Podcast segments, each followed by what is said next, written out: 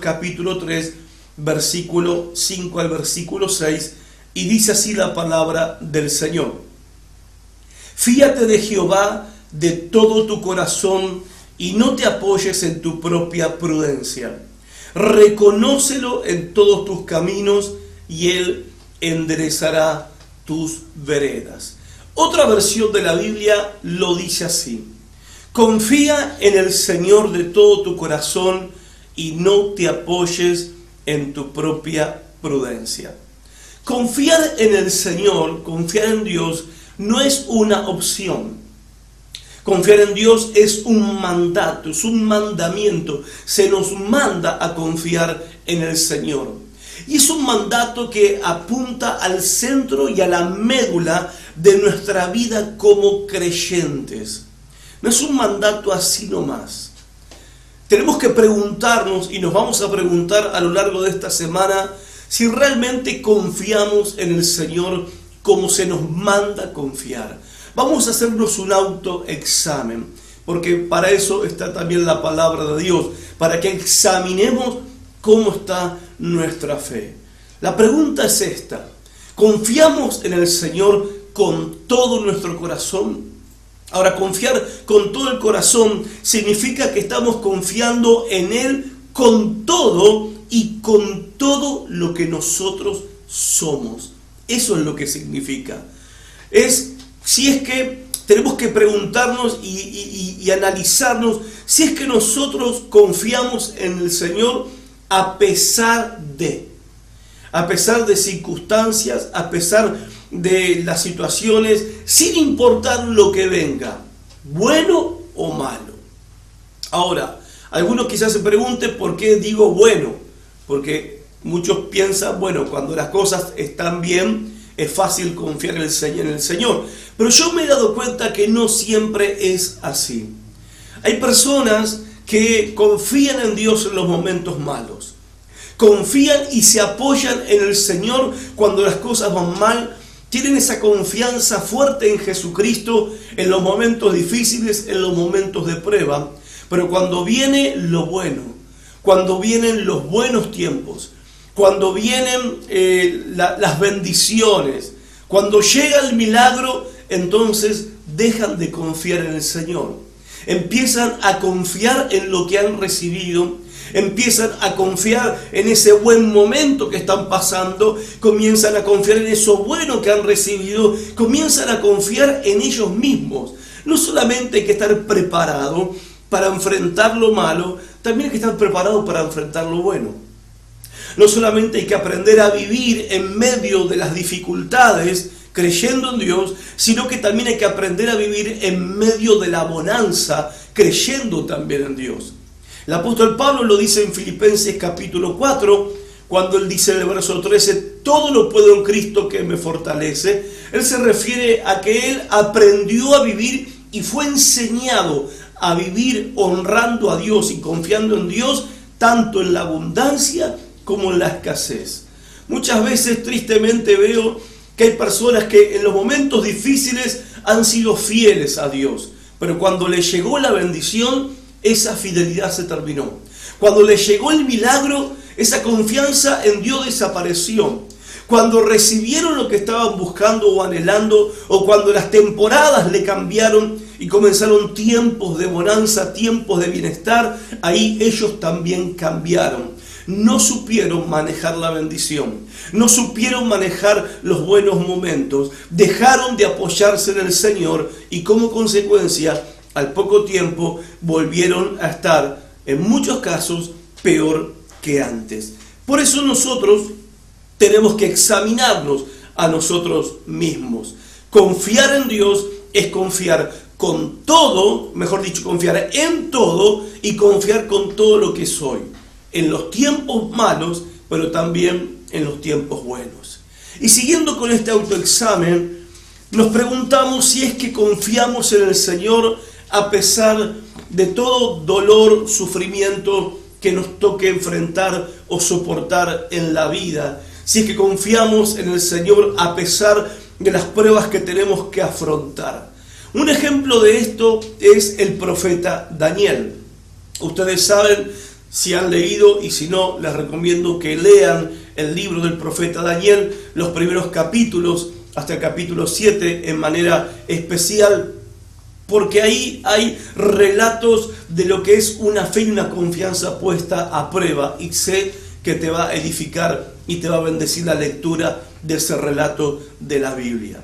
Daniel es un ejemplo para nosotros porque ¿cómo nos sentiríamos nosotros al saber que hemos sido sentenciados a ser echados al foso de los leones hambrientos? Porque Daniel, al no cumplir con un decreto del rey, al no, al no someterse a un mandato del rey porque evidentemente eh, violaba su obediencia primera al Señor y él no estaba dispuesto a someter ni a negar su fe por honrar a un hombre, Daniel fue sentenciado a ser echado al foso de los leones hambrientos. Me imagino que en el momento que Daniel recibió la noticia de la sentencia, él habrá pensado, Dios me va a librar. Quizás haya orado al Señor para que Dios lo librara, Dios moviera su mano, Dios hiciera algo de manera sobrenatural, providencial y lo librara de caer en el foso, de ser tirado en el foso de los leones. Quizás oró, pero nada sucedió. Quizás entonces él estuvo con la expectativa de que mientras era apresado por los guardias del rey y era llevado al, patíbulo, al lugar de la sentencia, donde sería arrojado a los leones hambrientos, quizás él en sus oraciones pedía a Dios por su liberación y esperaba que algo aconteciera, que de repente Dios enviaría un ángel con una espada desenvainada y rompería esas cadenas, o quizás un terremoto sacudiría y los, y los soldados caerían. ¿Se acuerda como Silas y Pablo en la cárcel que cantaban a Dios y el terremoto vino, sacudió todo y las cadenas se rompieron, las puertas de la cárcel se abrieron? Quizás Daniel pensaba que así Dios podía obrar de una manera tremenda, sobrenatural, o quizás pensaba que podía ocurrir como vemos que en el Nuevo Testamento pasó con Felipe, que después de bautizar al eunuco ahí en Hechos, en el libro de los Hechos dice la Biblia que desapareció y Dios lo tomó y lo transportó y lo llevó a otra región para que predique el Evangelio. Simplemente, sencillamente y poderosamente, Felipe desapareció de la escena. Quizás Daniel pensaba, mientras ya estaba en la puerta de la fosa de los leones, ahora voy a desaparecer. Ahora Dios me va a tomar, Dios me va a llevar con el poder de su espíritu y me va a hacer aparecer en otro lado pero eso sabemos que tampoco sucedió. Entonces Daniel, al escuchar el rugido de los leones hambrientos, que estaban justamente hambreados para poder devorar a las víctimas que eran echados al foso, ahí Daniel se dio cuenta de que Dios no lo iba a librar del foso, sino de que Dios lo iba a librar en el foso. O sea, en otras palabras, eh, aprende Daniel en esta experiencia que Dios no siempre actúa en el momento que nosotros esperamos. Daniel aprende a no confiar en las obras de Dios, porque si él hubiera puesto su confianza en el obrar de Dios, mientras vino la sentencia, mientras fue apresado, mientras fue llevado por los guardias, y mientras lo llevaron a la puerta misma del foso de los leones, Dios no obró. Dios no movió su mano. Dios no actuó. Entonces Daniel tuvo que trasladar su confianza de las obras de Dios y confiar en la persona de Dios, que son dos cosas muy diferentes. Hay muchos que confían en el obrar de Dios porque pueden percibir a Dios obrando. Pero ¿qué pasa cuando no lo percibimos? ¿Qué pasa cuando vemos que la puerta no se abre? ¿Qué pasa cuando vemos que no hay una salida a la situación? ¿Qué pasa cuando oímos que el diagnóstico del médico es malo y negativo? ¿Qué pasa cuando de repente el patrón viene y nos dice nos quedamos sin trabajo o mi empresa se queda sin clientes o hay un, conflicto, una crisis económica y pierdo todos mis bienes? ¿Qué pasa cuando no vemos el obrar de Dios? Y ahí pasa que tenemos que aprender una cosa. La confianza en Dios no es una confianza en el obrar o en las obras de Dios. Es una confianza en la persona de Dios. Cuando uno confía en la persona de Dios, uno puede estar seguro de Dios y darse cuenta y comprender que Dios escucha nuestras oraciones y que si el Señor permite que sea echado al foso del león, allí el Señor en ese lugar va a estar conmigo porque Él así lo ha prometido. Y esa fue la experiencia de Daniel. ¿Dónde está Dios? Y ahí se dio cuenta Daniel que Dios estaba en el foso de los leones y no afuera del foso. Porque cuando Daniel fue echado al foso de los leones, Dios allí envió un ángel y cerró la boca de esos leones hambrientos y fue librado Daniel de las mandíbulas de los leones. Dios salvó a Daniel no del foso, sino en el foso.